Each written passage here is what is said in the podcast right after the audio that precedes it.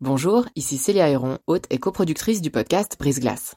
Avant de vous laisser plonger dans votre nouvel épisode, je voulais vous parler de Y'a m'expliquer, une toute nouvelle série audio du temps dédiée aux intelligences artificielles. Deux fois par mois, dans Y'a m'expliquer, Grégoire Barbet tentera de démystifier les enjeux posés par ces IA et reviendra sur les principales actualités qui les concernent. Côté podcast, vous pourrez aussi découvrir Sous la coupole, notre podcast d'actualité politique, et bien d'autres encore sur la page letemps.ch slash podcast. J'en profite enfin pour vous dire que vous pourrez bénéficier de nombreuses offres d'abonnement au journal Le Temps, web et print, sur la page letemps.ch slash abonnement au pluriel. Bonne écoute Cet accident a changé beaucoup de choses dans ma vie, mais n'a pas changé ma vie. Donc si je regarde la personne sur cette terre qui a la vie la plus proche de celle que j'avais avant, ça reste moi. Je suis en situation de handicap et je l'accepte. Euh, ça fait pas de moi euh, un débile ou euh, quelqu'un d'insensé. Voilà, ça fait quelqu'un de moi juste de différent, mais quelqu'un qui avance dans la vie comme nous tous. Bienvenue dans Brise Glace, un podcast du temps qui s'intéresse à tout ce qu'on n'ose ni dire ni demander aux gens qui nous entourent. Il est vraiment solaire, Hubert. Il a ce teint du mec sain qui passe ses week-ends en plein air, cette posture bien droite, les épaules en arrière, et quand on l'écoute nous raconter ses week-ends en montagne et ses randos en peau de phoque, on a du mal à croire à son histoire. On a du mal à croire qu'il y a quelques années, à la veille de son 40e anniversaire, il s'est réveillé dans un lit d'hôpital avec une jambe en moins. Elle avait été avalée par une avalanche. Depuis, il a dû tout réapprendre et faire preuve de beaucoup de patience face au regard des autres, pour laisser le moins de terrain possible au handicap. Le jour de l'accident, je faisais de la peau de phoque avec un groupe d'amis euh, au-dessus de baie. Et c'était une magnifique journée, euh, grand soleil, euh, belle neige, le risque avalanche venait de passer à un risque 2. On était six personnes.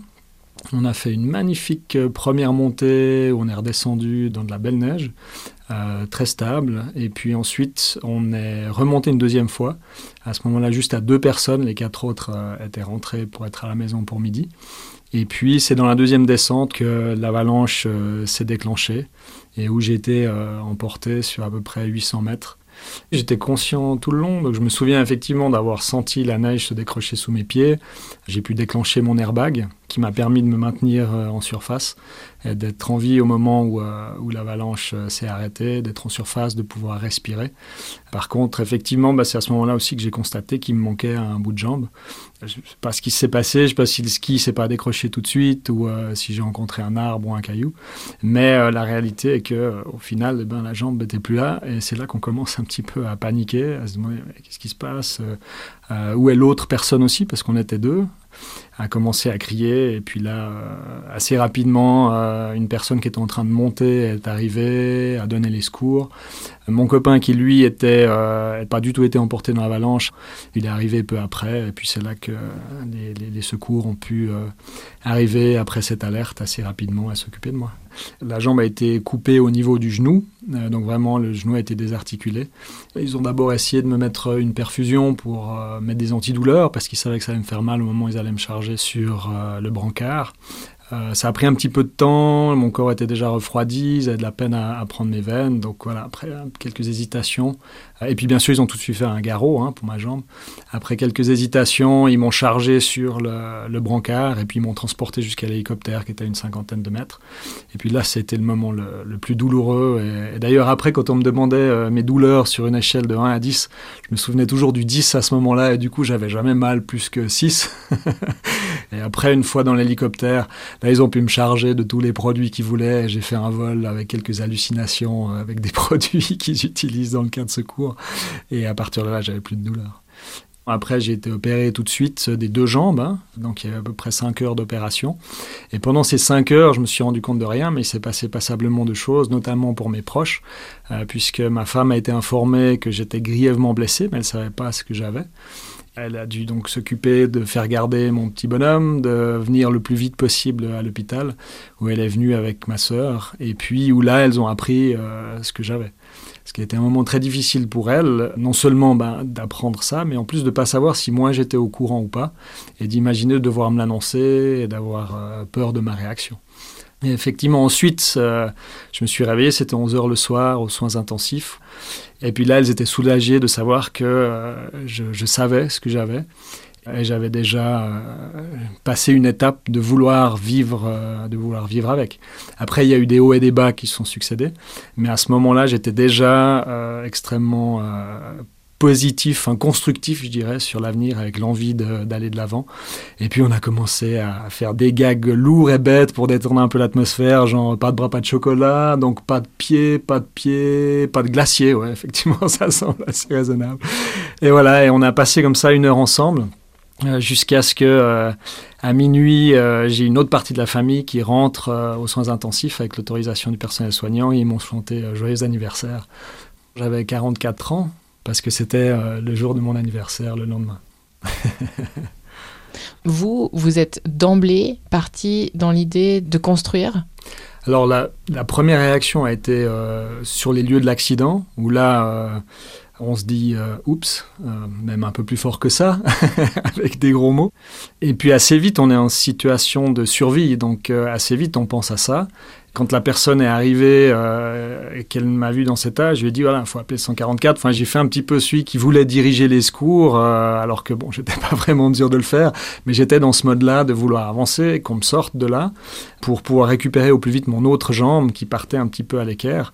Donc effectivement, je suis rentré dans ce mode survie extrêmement vite quelques minutes après m'être rendu compte de ça, et puis ça a duré euh, 3-4 jours. Je me suis même demandé s'ils ne mettaient pas des antidépresseurs dans les perfusions, tellement j'étais positif et, à regarder de l'avant. Euh, je voyais des gens qui venaient me trouver, qui étaient dévastés. Et puis moi, je les rassurais, je disais, allez, on va y aller. Et puis j'ai eu un contre-coup plutôt après 4-5 jours, où là, je me suis rendu compte que j'aurais surtout pu tout perdre. Et là, j'ai eu un, coup difficile. Ensuite, ben, j'ai un ami psychologue qui m'a beaucoup aidé euh, dans cette période-là. Et puis, euh, qui m'a dit voilà, c'est normal, tant que tu broies pas du noir sur ta situation actuelle, c'est plutôt positif d'être triste parce que tu aurais pu perdre plus. Il m'a aussi conseillé de jouer au Tetris euh, en me disant voilà si des moments donnés tu dors mal, eh bien le Tetris a, tendance et ça c'était démontré par les neurosciences et lui connaît bien ça euh, à aider le cerveau à regarder de l'avant plutôt qu'à euh, réfléchir à tout ce qui s'est passé et aux moments difficiles du passé. Du coup c'est vrai que je pense aussi grâce à ça j'ai jamais eu de cauchemar encore jusqu'à aujourd'hui j'ai jamais eu de cauchemar je me suis jamais retrouvé dans cette avalanche en dormant la nuit et du coup ça m'a aussi aidé à, à regarder devant. J'ai une question au sujet de cette jambe. Donc, est-ce qu'elle vous a d'emblée paru toujours exister? Même une fois que vous aviez conscience de tout ce qui s'était passé, que vous étiez endormi, réveillé, est-ce que vous la sentiez toujours? Alors oui, je la sentais toujours et je la sens toujours. J'ai discuté avec des gens qui sont amputés depuis 20 ans, ils la sentent toujours. Donc effectivement, la partie du cerveau qui est là pour la gérer, elle est toujours là. On a toujours cette sensation du pied qui est là, je sens toujours mon pied, mon talon, mes doigts de pied, mon mollet. C'est une sensation assez particulière qu'on a de la peine à imaginer, et je souhaite que peu de personnes aient à le vivre pour s'en rendre compte, mais c'est une réalité, effectivement, on la sent. Après, euh, moi, j'ai après quelques jours commencé à souffrir des douleurs fantômes, où là, euh, mon pied qui n'existe pas, eh ben, dans mon cerveau, il était tordu dans tous les sens. Il se tournait, euh, les doigts de pied étaient écartés, et là, c'était extrêmement douloureux. Et puis ensuite, euh, j'avais vraiment des fourmillements, des lancers. Si on me touchait à certains endroits du nerf sciatique, ça déclenchait vraiment des, douleurs. Vous, vous travaillez à ce moment-là? Bah ça, ça a été un magnifique soutien aussi que j'ai eu de toute mon équipe et, de l'entreprise ensuite. Bah moi, j'ai assez rapidement écrit un email pour expliquer euh, ce qui m'était arrivé. Et puis ensuite, j'ai eu euh, des collègues qui étaient extraordinaires, qui ont organisé un tournus pour venir me voir euh, régulièrement, mais pas venir tous en même temps. Donc voilà, donc j'ai eu aussi un excellent soutien de la part de l'entreprise en général et de la part de mes collègues. Vous êtes resté combien de temps à l'hôpital avant de revenir chez vous? Euh, À peu près six mois en tout. D'abord au CHUV, pendant trois mois et demi à peu près. Principalement pour me remettre un petit peu tout, dans le sens que j'ai été limité à la marche pendant pas mal de temps à cause de l'autre jambe. J'ai réappris à marcher avec des béquilles et une prothèse sans vraiment poser l'autre pied, ce qui n'était pas optimum. Et puis ensuite, je suis allé au centre de réadaptation de la SUVAation, où là, c'était vraiment euh, le camp d'entraînement, où on a des séances d'une demi-heure qui s'enchaînent jusqu'à 13 séances par jour au maximum natation, vélo d'appartement, musculation, euh, physiothérapie bien sûr, toujours traitement des douleurs fantômes, un peu d'ergothérapie. Il y avait vraiment énormément de choses euh, qui m'ont permis de vraiment monter en flèche en termes de capacité à me déplacer. Mais on ne se rend pas compte que en fait tout change. Euh, chaque mouvement change, la marche change. Et le premier week-end que j'ai fait à la maison, c'était vraiment un week-end très difficile parce que je me rendais compte que je savais plus rien faire. On a un poêle à bois, je savais plus faire du feu. Euh, quand je me suis retrouvé euh, dans mon lit, que j'avais besoin d'aller aux toilettes, je savais plus aller aux toilettes entre mon lit et les toilettes parce que j'avais pas de chaise roulante, euh, alors qu'à l'hôpital j'avais une chaise roulante. Donc tout ça est hyper compliqué. Mais petit à petit, on, trouve des mécanismes, on trouve des moyens de le faire. Et puis au final, ben, on refait les choses comme avant et presque aussi vite qu'avant. Ça redevient naturel, je dirais. Mais au début, c'est compliqué. Il faut réfléchir à tout ce qu'on fait et rien n'est facile. J'ai toujours été euh, surpris aussi euh, à la SUVA de voir à quel point l'être humain a une résilience. on a tous eu des hauts et des bas, mais tout le monde regardait de l'avant. Après, c'est clair qu'il y a des personnes qui vont avoir plus de bas que de hauts. Et j'ai pu constater que des personnes qui étaient moins blessé que moi, mais qui avait des environnements plus difficiles, notamment une personne qui avait perdu son travail parce qu'il faisait un, travail qui nécessitait plus d'efforts physiques et qui était en train de divorcer, eh bien, euh, lui, il n'allait pas bien du tout. Moi, j'ai eu un environnement extrêmement solide d'un point de vue euh, familial avec euh, ma femme, mon petit garçon qui a décidé de marcher le lendemain de l'accident. Donc, on se pose pas de questions, on avance. Et puis, d'un point de vue professionnel, ben, je savais que j'allais non seulement pouvoir réexercer le métier que j'avais avant, mais en plus euh, reprendre mon poste dans la même entreprise qui me soutenait. je pense que c'est toutes des choses qui m'ont beaucoup aidé aussi à avancer à partir de, cet accident. Finalement, en fait, cette prothèse, on ne la voit pas. Quand on vous rencontre pour la première fois, euh, il est impossible de voir que vous portez une prothèse. Elle est sous votre pantalon et euh, rien ne permet de le deviner. à quoi elle ressemble en fait? Elle ressemble à une jambe de Robocop. D'ailleurs, les enfants, euh, surtout les garçons entre, je dirais, 8 et 12 ans, sont vraiment fans. Les petites filles trouvent ça moins rigolo. c'est quelque chose de relativement technique. D'ailleurs, l'été, en général, je suis en short, donc les gens le voient, le voient très bien, mais effectivement, euh, en hiver, je porte plutôt un pantalon. C'est plus choquant quand on n'a pas de prothèse. L'œil humain est vraiment pas habitué, et moi-même, quand je me regarde dans une glace debout, ça fait bizarre. Mais euh, avec une prothèse, c'est tout à fait naturel. Il y a des gens qui vont faire des habillages avec couleur chair euh, pour que ça se voit un peu moins. Euh, moi, j'ai plutôt choisi quelque chose qui est pratique. Je peux me mettre à genoux, euh, je peux monter, démonter parce que voilà, quand on fait du sport, ben des fois il faut mettre une lame de course, il faut mettre une prothèse de ski, et du coup j'ai plutôt facilité l'accès et les réglages de la prothèse, et puis aussi la fonctionnalité de tous les jours plutôt que de l'esthétisme. Donc vous avez plusieurs prothèses adaptées à plusieurs situations différentes. Oui, donc effectivement, ça c'est quelque chose qui est vraiment euh, important et qui est fondamental si on veut continuer à, avoir plusieurs activités. Ben, quand on court, on a avec une prothèse de tous les jours, eh bien, on n'a plus du tout la, relance qu'on a euh, avec une jambe normale. Euh, même accélérer pour prendre mon bus, c'est absolument impossible. par contre, je peux tout à fait faire du sport à ce moment-là avec une lame de course. Et souvent, quand j'en parle, les gens me disent Ah oui, comme Pistorius, qui semble être la référence que tout le monde a déjà vu. Et effectivement, c'est des lames carbone qui vont donner un retour d'énergie et qui permettent vraiment ce mouvement de, sauter euh, quand on court. Vous évoquiez à l'instant le fait que parfois euh, les regards euh, peuvent être un peu gênés quand vous êtes en short et que votre prothèse apparaît. Dans quelle situation est-ce que vous avez noté ce malaise? Bah disons que c'est surtout une pudeur, j'ai l'impression, euh, surtout des adultes. Moi-même, euh, avant d'être amputé, quand je voyais euh, une personne qui n'est pas comme tout le monde, je regardais, après je faisais celui qui n'avait pas vu, puis après je dis non mais t'es un idiot là de faire celui qui n'avait pas vu, alors je regardais, j'essayais d'être un petit peu compatissant, et, et cet aller-retour, il est assez naturel chez les personnes en général. Après il y a des gens un peu plus extravertis, les enfants sont hyper spontanés là-dessus. Je me souviens une fois d'ailleurs m'être retrouvé dans le train avec mon petit bonhomme, et là il y a une classe qui est arrivé dans le train. Alors au début, j'avais trois élèves qui se sont assis autour de moi, qui commençaient à me poser des questions. Et puis au final, j'avais toute la classe qui me bombardait de questions sur euh, ma prothèse, sur ce qui m'était arrivé, pourquoi, comment. Et puis euh, c'était super chou. Et là, il y avait euh, zéro retenue. Ils me posaient des tonnes de questions de tout type. Et j'ai trouvé ça très riche et, très agréable. C'était justement des enfants, je pense, en 10 et 12 ans, qui sont très curieux et qui l'expriment. Après, sur la gêne, bah, c'est plutôt la gêne des parents et des adultes, euh, où effectivement, ça m'est arrivé euh, euh, assez vite. Ça, c'était un, très bon moment de pouvoir aller faire le, le slow-up en vélo avec ma famille quand j'étais encore à la Suva. Et là, effectivement, j'entendais des fois les enfants qui disaient Papa, papa, t'as vu la prothèse du monsieur? Et puis le papa qui disait Chut Voilà, parce qu'il voulait faire celui qui n'avait pas vu. Il y avait cette gêne de ne pas vouloir déranger aussi. Hein. Il y a des personnes qui vont pas du tout aimer qu'on les aborde pour parler ce genre de sujet. Moi, ça me dérange pas du tout. Et je comprends les deux, les deux types de réactions quand je vais courir, je vais des fois courir sur les quais.